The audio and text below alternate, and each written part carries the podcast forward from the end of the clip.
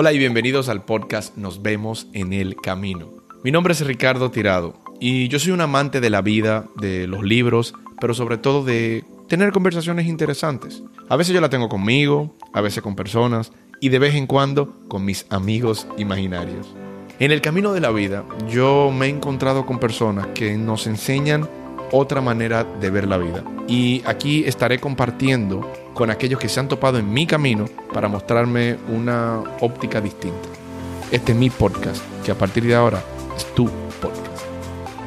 Buenos días, buenas tardes o buenas noches. No sé cuándo tú estás escuchando esto, pero realmente aprecio mucho que lo estés haciendo. Qué bueno que le diste a play. Y bienvenido al episodio número 8. Si es tu primera vez aquí, Qué bueno que por fin llegaste y podemos coincidir en el camino. Si ya habías estado aquí, definitivamente haces que mi camino por la vida, vamos a decir que sea más entretenido.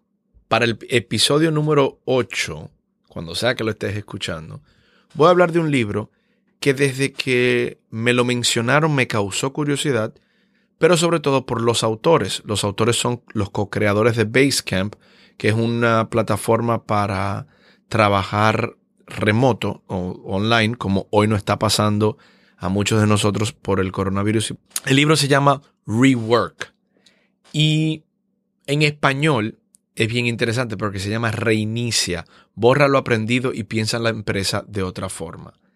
Independientemente que se va mucho por el área de empresarial, te puede ayudar mucho con la mentalidad que hoy se requiere, que me encantó porque era una mentalidad que tienen tanto Jason Fried como David, David, Los dos tienen esta mentalidad de lo que se necesita en el mundo de hoy, lo próximo, nada de pasado, nada de ser un dinosaurio, sino lo próximo que se necesita para mantenerse en el mercado. Por eso vas a escuchar muchos términos que son bien confrontativos uno con otro y hay cosas que yo no estoy de acuerdo, pero yo creo que manteniendo una objetividad de lo que yo pienso del libro, eh, nos nutre mucho más, tanto a ti que lo estás escuchando y a mí por poder analizar ese tipo de cosas.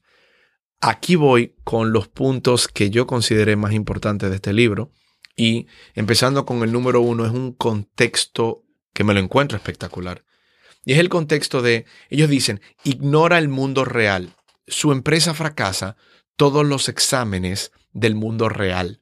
Porque ellos pueden tener, el mundo real dice que tú no puedes tener una docena de empleados en ocho ciudades diferentes y dos continentes, una empresa sin oficinas físicas, pero en el mundo real eso no se puede. Tú no puedes atraer millones de consumidores sin vendedores ni publicidad. En el mundo real tú no puedes revelar cuál es tu fórmula de éxito y dársela al mundo.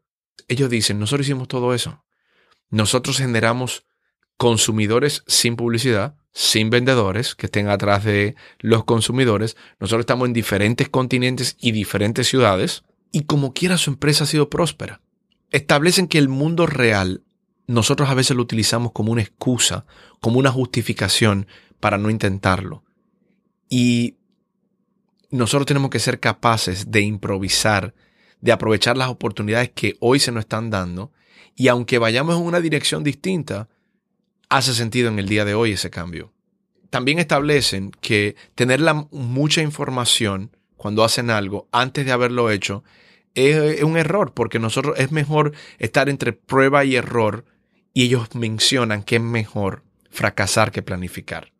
O sea que es un mundo donde perdemos el momento de la adivinanza, dejamos de adivinar y de planificar y decidimos lo que realmente vamos a crear en el presente, a darle peso a lo que nosotros estamos haciendo. Entonces, ellos mencionan como es, lo más importante olvidarnos del mundo real y descubrir lo que es importante solo para esta semana. Porque el mundo va cambiando y en todos los negocios que estamos haciendo, el mundo va cambiando y nos va dando nuevos lugares por los cuales debemos hacerlo. Ya ese tiempo de nosotros estar pensando en que tenemos que pensar en algo a 10 años, a 20 años, esa famosa pregunta que nosotros nos estamos haciendo de ¿dónde te ves dentro de 10 años? Ya hoy la empresa, por más que tú quieras, van a cambiar. Tenemos que cambiarla. Y tenemos que modificar la manera en que operamos. Para mí esto es algo que me encanta, es un tema que me apasiona, que cada vez me apasiona más, porque ya yo hoy te estoy viendo amigos míos, que yo no soy tan viejo por si acaso, pero yo veo amigos míos ya que tienen esa barrera con la digitalización de lo que hacen. Y yo estoy como, si no nos estamos digitalizando, ¿qué estamos haciendo? Si, nos, si personas, y esto se lo digo, el que me esté escuchando mayor de, vamos a ponerle 32 años o 35 años, si tu digitalización y tú no estás bien digitalizado, te tengo una noticia, tanto tú como tu empresa lo van a tener que hacer. Por eso, eh, paso al número dos, que es empresas grandes versus empresas pequeñas. Mientras la empresa pequeña quiere ser grande, la empresa grande sueña con ser más ágil y flexible. Ahora debemos recordar que una vez tú te haces grande, es bien difícil cambiar la forma en que tú haces negocio. A veces cuando nosotros somos pequeños como empresarios, se nos olvida que es una ventaja muy grande que nosotros tenemos, porque las organizaciones grandes le toma mucho tiempo cambiar o pivotear, como se dice. Porque están siempre reunidos, hacen reuniones, hacen, eh, tienen muchos empleados que están hablando y no están actuando. Por eso, si tú tienes una empresa pequeña, tú puedes cambiar rápidamente y tu modelo de negocio puede cambiar el mensaje que das también puede cambiar cuando eres pequeño. Cuando eres grande, ya hay otra mentalidad. O sea que si tú tienes una empresa grande, no tomes esto tan literal, pero también entiéndenlo. Una de las cosas que debemos de hacer, y muchas empresas lo hacen, es tener un lugar donde sí pueda estar coqueteando o, viendo nuevas ideas en sus negocios. Y me fascina eso, porque ellos lo establecen de esa misma manera. Eh, y lo más importante, cuando tienes una empresa pequeña es que tú puedes cambiar la opinión de lo que quieres hacer. Esto yo voy a hablarlo más adelante. Pero piensa, y, si lo analizamos, cuánto tiempo le, topa, toma a las empresas ya establecidas cambiar de políticas o las políticas que crea. Nosotros como, o, o quien tiene una empresa pequeña, tiene una ventaja y es su agilidad y flexibilidad ante el mercado. Me encanta eso. Eso está buenísimo. Y, es algo que a veces nosotros queremos ser grandes, pero se nos olvida. Y de verdad que cuando, cuando, cuando esto me, resaltó en el libro, dije, mira qué interesante. Eh, como decimos, a veces nosotros queremos lo que no tenemos para cuando tenemos lo que queríamos, entonces queremos volver atrás. No sé si se entendió esa, pero eso pasa mucho. Por eso debemos de mantenernos eh, bien objetivos en lo que nosotros estamos desarrollando. Número tres, sobre el trabajo y la adicción al trabajo. Yo soy una persona que mis amigos, de alguna manera, algunos piensan, por algunos tiempos pensaron que yo era bien adicto a mi trabajo. Y yo también me considero así. Pero los adictos al trabajo no son héroes.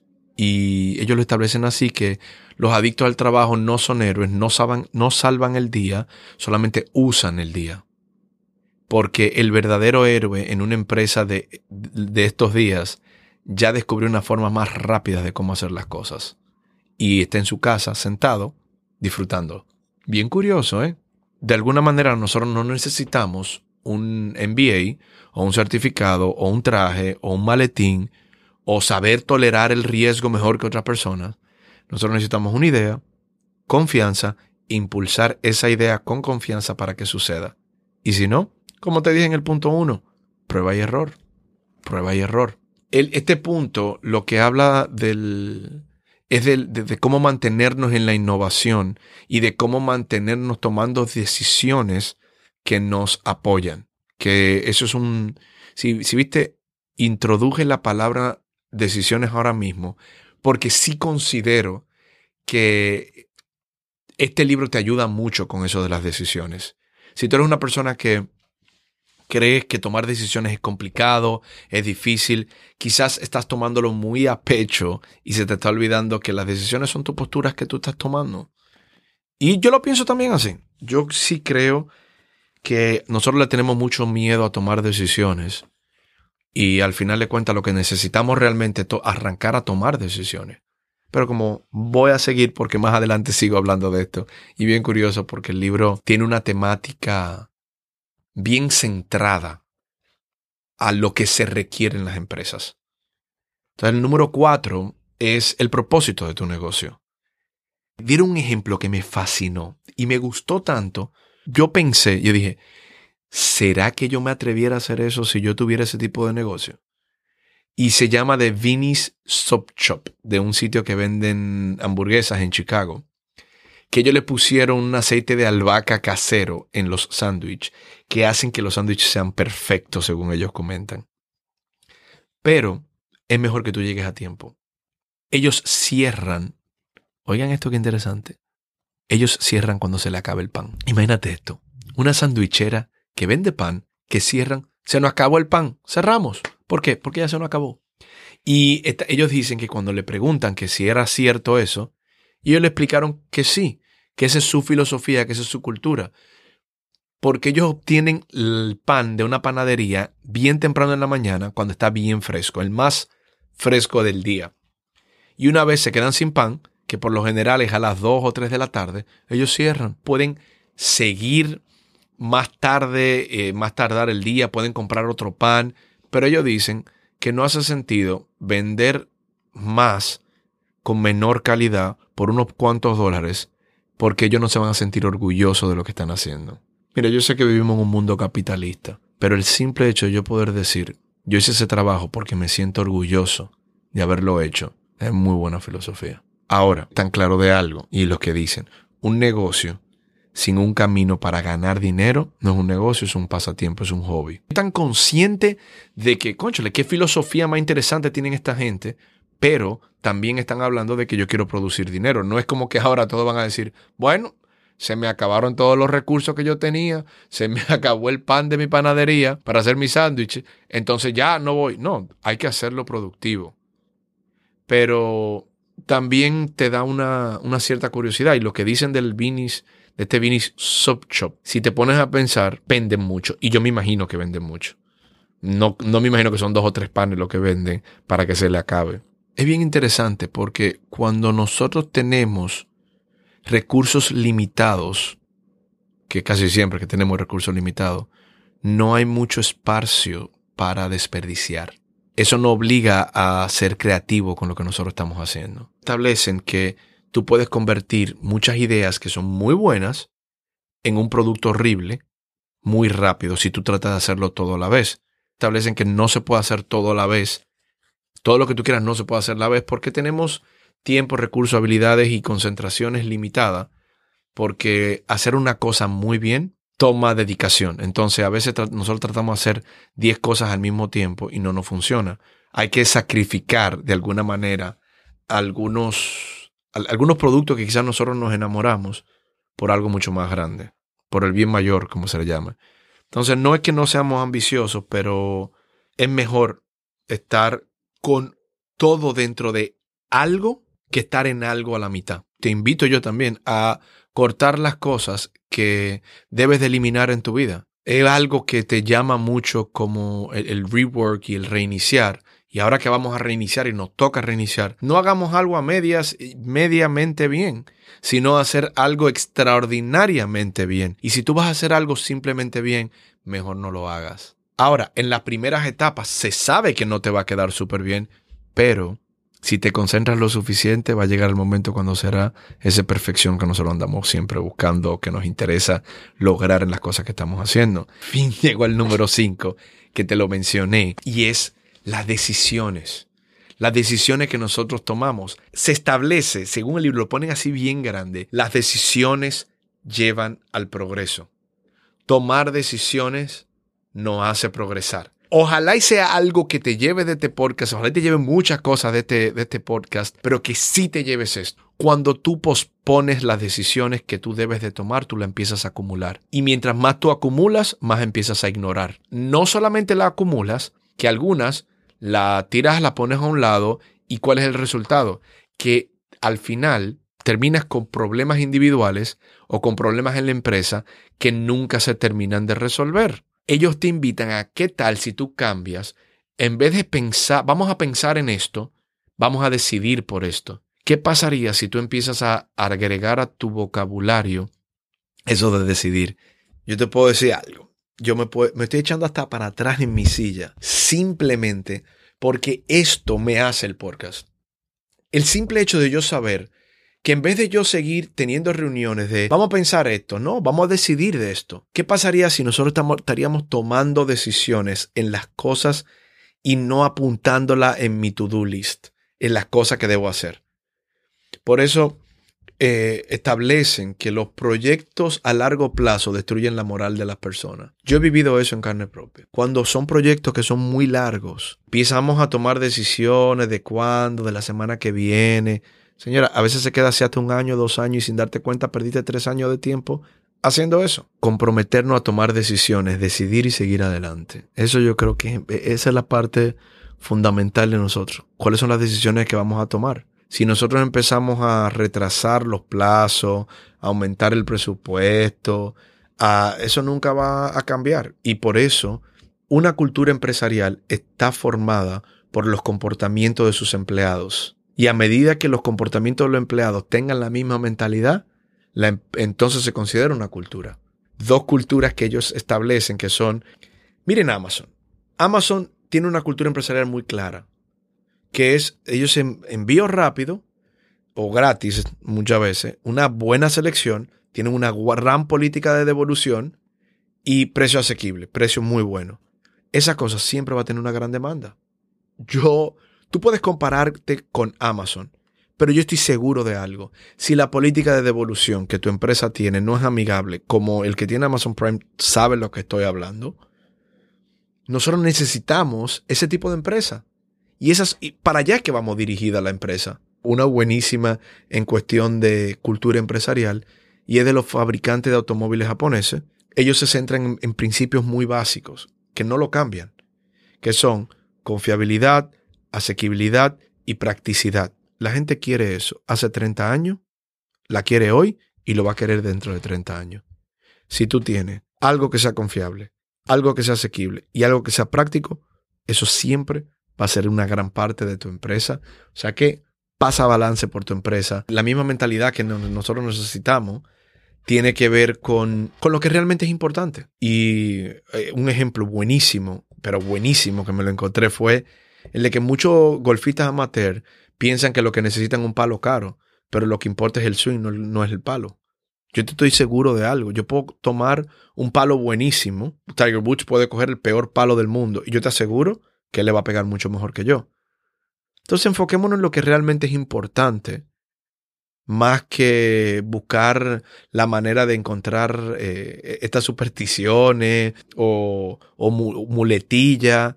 No, necesitamos ponerle las horas de práctica y no enfocarnos en, en ese lujo que a veces nosotros estamos buscando. Porque no pasa en los negocios yo no sé qué negocio tú quieres empezar en el día de hoy o si te interesa arrancar un negocio en el día de hoy. A veces nos obsesionamos con tener más herramientas de la cuenta, que el truco de software, que cuál es el nuevo software, que, que cómo vamos a escalar nuestro negocio, que una oficina elegante, que los muebles. Mira, todo eso funciona, yo lo entiendo, yo entiendo que los espacios son importantes, pero recuerda, lo importante es cómo yo consigo un cliente y cómo gano dinero. Esto me pasó hace poco un cliente de coaching que tengo, que estoy hablando con él. Y en la conversación, el cliente me estaba hablando de ciertas cosas, de lo que estaba moviendo y lo que estaba haciendo. Y justamente le hice esta pregunta, que por eso fue que yo creo que el libro vino a mí. Le hice la pregunta, ok, pero ¿cómo tú vas a ganar dinero? Ahora mismo nosotros podemos tener el mejor website del mundo. Tú puedes tener el mejor website del mundo porque todo el mundo está haciendo un website espectacular. Tú lo puedes tener el mejor. Pero si eso no está produciendo dinero, de nada sirve. La mentalidad requerida en el día de hoy es usar lo que tú tengas en tus manos o lo que tú puedas pagar a bajo costo y arrancar. Porque no es el equipo que nosotros tenemos que importa, es tu jugar con lo que tú tienes yo puedo hablar del podcast. Y cuando yo empecé con el podcast, yo empecé grabándolo con mi gran amigo Gabriel Piantini, con Picho, el podcast Unleash the Podcast, que te invito a que lo busques también, porque es un podcast que yo, que yo tengo, que es buenísimo, donde entrevistamos diferentes personas que yo considero que están desafiando las realidades en las que vivimos. O sea, que busca también ese podcast. Al principio yo recuerdo que cuando nosotros arrancamos era como, voy a arrancar el podcast, ya. Y en el camino yo he ido buscando mejores equipos, viendo cómo mejorar. Inclusive en el día de hoy estoy practicando algo nuevo en una oficina nueva de mi propio podcast. Y yo estoy consciente que todo esto ayuda, pero yo no me estoy deteniendo a seguir creando. Hay que saber cuándo renunciar, cuándo renunciar o cuándo seguir. Porque en el camino nosotros debemos tomar decisiones y paso a la próxima, que es la número 6. En el camino nosotros debemos tomar decisiones y saber qué tenemos que seguir, qué tenemos que quitar o con qué tenemos que seguir. Por eso te voy a dejar con unas cuantas preguntas que la voy a hacer bien rápida, que quizá la tenga que escuchar varias veces. ¿Por qué tú estás haciendo lo que estás haciendo? ¿Qué problema tú estás resolviendo? ¿Es realmente útil lo que estás haciendo? ¿Estás creando valor, agregando valor? ¿Cambiará esto el comportamiento de tus clientes? ¿Hay una manera más fácil de hacerlo? ¿Qué tú podrías estar haciendo en vez de hacer esto? ¿Realmente vale la pena hacer lo que estás haciendo? Y mira, no, no te limites en, en tus conclusiones. Lo que tú estás trabajando o lo que estás, en lo que estás trabajando, aunque le hayas hecho un gran esfuerzo, quizás es mejor ya dejarlo porque seguir es hacer un mal trabajo. A veces a nosotros nos cuesta esto y pensamos que no. Ay, no, pero Ricardo, pero espérate. No, no, no. Yo, yo tengo que seguir porque ya yo le he metido mucha hora. Mira, saca el proyecto. Si el proyecto funciona, perfecto. Si no, sácalo. O una mejor idea, como te dan en el libro, encuentra una solución de judo. ¿Qué te ofrece máxima eficiencia con el mínimo esfuerzo? Las soluciones de judo tienen que ver con sacar el máximo provecho haciendo lo mínimo. Y esta es una filosofía que algunos la tienen bien desarrolladas. No que ahora te voy a decir, haz el mínimo esfuerzo en todo. Yo, esa filosofía, yo ahí, por eso te digo, no voy. Ahí es que tenemos que trabajarla. Estemos claros de algo. Al final, la emoción del juego de las empresas, cuando tú hagas algo bien hecho, que la gente pueda estar totalmente satisfecha con lo que tú estás haciendo, sea sencillo o sea complicado lo que estás haciendo. Ahí es que empieza esa emoción de nuestras propias empresas y de lo que estamos haciendo cuando tengamos algo bien grande que hacer, un proyecto grande que hacer, es más fácil dividirlo. Y esta teoría, esto es un bono que te estoy dando casi aquí, esta teoría de lo que hablan de dividirlo es, o sea, de verdad me pareció increíble, porque en vez de tú pensar un proyecto a 12 semanas, en 12 semanas esto va a estar, no. En vez de hacer un proyecto a 12 semanas, haz 12 proyectos de una semana. ¿Cuál es el proyecto de esta semana? ¿Cuál es el proyecto de la semana que viene? Y de esa manera te va a, a dar una nueva perspectiva de tu propio proyecto. En vez de tú adivinar cuáles tareas te van a tomar 30 horas o más, empieza a dividirla. Empieza a dividir la tarea en 6 horas. Y después la tarea de 6 horas, divídelo en una hora. La, yo practiqué y yo empecé a practicar esto con mis próximos productos que estoy sacando. Yo sé que mis productos no son perfectos, pero el hecho de que yo le estoy metiendo y mi equipo le está metiendo en plazo de 6 horas y de 12 horas, le estamos entrando a los próximos proyectos y productos que yo estoy sacando. Yo sé que en 12, en 12 semanas mis productos van a salir. Si no conoces mucho de mí y solamente estás escuchando este podcast, ve a mi site porque ahí tú vas a empezar a ver los nuevos productos que van a empezar a salir, que ya están saliendo. Y es algo que me encanta, porque esto que te estoy hablando, yo lo puse en práctica. Yo no solamente, y esto es algo que yo quiero que sepas de mí, yo no solamente estoy haciendo este podcast porque es tu podcast también, sino porque tú y yo oímos este podcast, lo escuchamos más adelante y nos vuelve a enfocar en pequeños cambios que nos van a apoyar.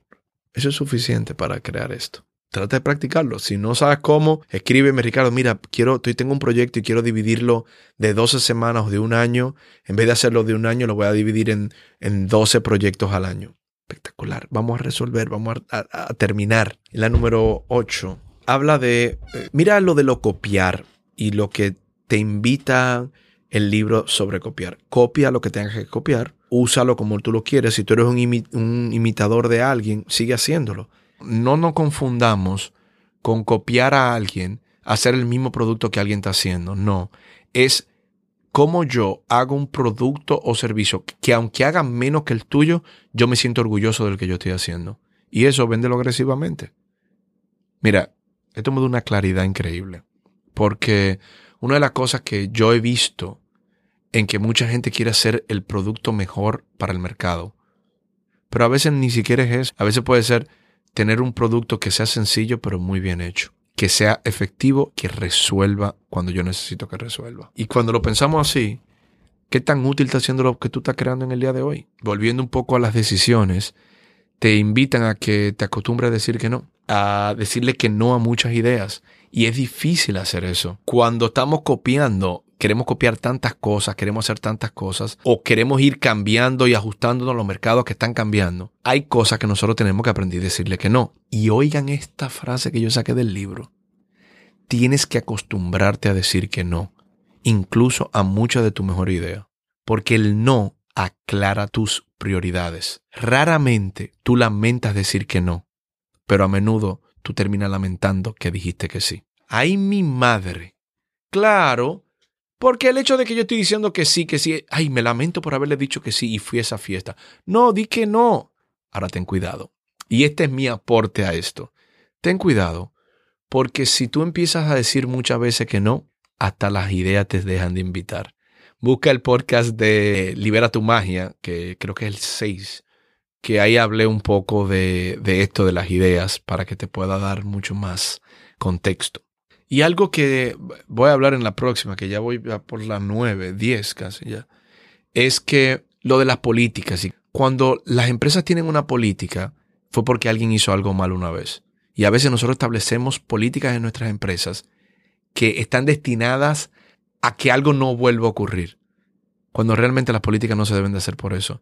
Las políticas están hechas para situaciones que surgen una y otra vez. A veces tener tantas políticas nos puede afectar en nuestra vida. Y yo lo veo de otra manera. Yo lo veo como tantos detalles preestablecidos hasta matan nuestra propia creatividad. No es verdad, pero a mí me gusta pensar esto de esta manera. Hasta que encuentre los libros que me ayuden para ir cambiando ese tipo de cosas. Pero bueno, la opinión de esta gente para mí es increíble y le veo muchísimo valor en cómo, en cómo, te lo, en, cómo me lo ponen. Porque me están hablando claro, me están diciendo, mira, esto puede ocurrir, esto es lo que tú necesitas, esto es una mentalidad nueva y te abre mucho la cabeza. Por eso sí te invito a que este libro léetelo o escúchalo. Y es porque con, y con esto mismo de la política, esto también habla de la alta prioridad en la cosa. ¿Cuánta gente te está diciendo, urgente, urgente, urgente? Cuando tú dices que algo es urgente, nada lo es. Cuando nosotros estamos diciendo, es que esto es urgente, es que esto era para ayer, es que lo tengo que hacer. Te digo algo, si estás viviendo ahí, se te está olvidando que de alguna manera todo empieza a perder la importancia que tiene y cuando algo importante aparezca, ya no le vamos a crear.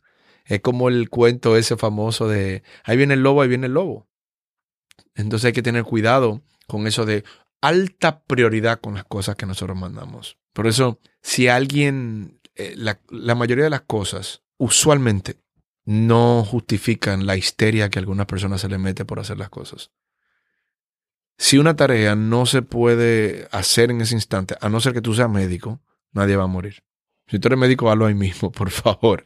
Pero también tenemos que estar conscientes de algo. Hay cosas que si tú las puedes postergar, tú puedes decir no, o quizás tú simplemente tienes que renunciar a ella. Yo no sé, pero tú sí. Y, esto tiene mucho que ver con la propia inspiración de nosotros. Si tú te sientes inspirado a hacer una empresa un viernes en la noche, arranca. Yo una vez hasta vergüenza sentí con esto, con una gran amiga, una muy buena amiga. Yo le decía, ella me preguntaba, Ricardo, vamos a salir hoy. Y era viernes. Y usualmente yo estaba trabajando mucho los viernes o de fin de semana estaba viajando. Y ese día le dije, no, no voy a salir. Y me dice, ¿por qué no? Y yo, porque de verdad tengo una idea buenísima que quiero desarrollar. Y ese fin de semana, lo recuerdo como ahora, me mantuve desarrollando esa idea que hoy te la digo. Y esa idea que yo estaba haciendo ese fin de semana, lo recuerdo como ahora, es un proyecto que está fuera mío, que es abundancia, eh, que era un contexto de vida inquebrantable, de cómo crear un mundo abundante, cómo crear una vida abundante, que la abundancia no tiene que ver con el dinero, tiene que ver con una mentalidad. Y yo desarrollé ese programa un fin de semana que yo decidí no salir. Y la inspiración definitivamente, esto que estoy leyendo aquí, hice ese proyecto porque yo consideraba que las personas tenían que tener una mentalidad abundante y no lo tenían. búsquenlo ahí, pueden buscarlo también. Es un proyecto que es un curso online que yo tengo, eh, está súper interesante sobre cómo vivir una vida abundante. Búscalo, Abundanza, y a mí me encanta. O sea, ahora lo acabo de cambiar plataforma y está espectacular y te puede encantar. Y este último es, yo estoy muy consciente de algo y es la manera en que hablan las empresas cuando tienen este tono tan profesional, tan correcto, tan no voy a cometer errores, eh, están dejando de conectar con su cliente. Si tú estás haciendo tu compañía para atraer a miles de personas, tú estás haciendo tu compañía para no atraer a nadie. Hay algo que yo aprendí hace mucho tiempo. Yo estoy consciente de algo. Yo ahora mismo no lo estoy hablando a 10 personas. Yo ahora mismo no lo estoy hablando a mil personas. Y mucha gente está descargando, créame que mucha gente está descargando mi, e, este podcast y qué bueno que le están viendo valor, lo agradezco. Yo aquí le estoy hablando a una gente, a una persona. Y es a ti. Yo no le estoy hablando a más nadie yo puedo hablar ahora muy correctamente y si tú me escuchas hablando quizás en el día a día yo no hablo tan correcto o busco y, me esfuerzo para pronunciar las palabras correctamente. Pero yo te voy a decir algo, yo sé que yo le estoy hablando a una persona y la persona que me está escuchando hasta aquí, si tú me estás escuchando, yo te estoy hablando a ti, yo no estoy buscando hablarle a más nadie. Y eso yo lo, una de las cosas que yo aprendí fue también con este libro, que él te dice, no piense que tú le vas a hablar a todas las personas que te pueden leer o que tú le vas a escribir a todas las personas que te van a leer. No piense que tú vas a hacer un video para mucha gente. Piensa en alguien a quien tú le, te gustaría hablar y háblale a esa persona. Y si tú le hablas a esa persona, créeme que todo puede cambiar. Por eso yo te hablo a ti. Y que te haga dueño de este podcast. Si tú le ves valor a este podcast, compártelo con alguien. Dile, mira, aquí puedes ver libros en corto tiempo y te puedes sacar provecho. Yo eh, estoy muy agradecido con que tú escuches el podcast, pero más que lo agradecido que estoy, espero que tú le saques valor al podcast, porque son este libro de reiniciar es el mejor momento para leerlo hoy. Te puede ayudar con la nueva mentalidad que requerimos de estar pensando y de estar trabajando. Espero que te sirva si tienes que volver atrás a escuchar algunas preguntas de qué tienes que renunciar, de qué no tienes que renunciar, de cuáles son las políticas, búscala, escúchalo, escúchalo de nuevo si lo tienes que escuchar. Y muchísimas gracias por escucharlo de mi parte. Mi nombre es Ricardo Tirado y nos vemos en el camino.